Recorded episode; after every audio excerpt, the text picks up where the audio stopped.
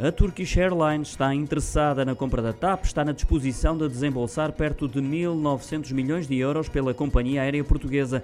A Turkish Airlines, que é detida em 49% pelo Estado turco, está interessada numa posição maioritária dentro da TAP a notícia é avançada pelo Jornal de Negócios. Esse interesse já terá sido manifestado por vias diplomáticas, embora o executivo de António Costa não tenha ainda sido abordado formalmente sobre o negócio, mas quer manter o poder de decisão dentro do Estado. O negócio de venda da TAP a concretizar-se só ocorrerá depois das eleições legislativas.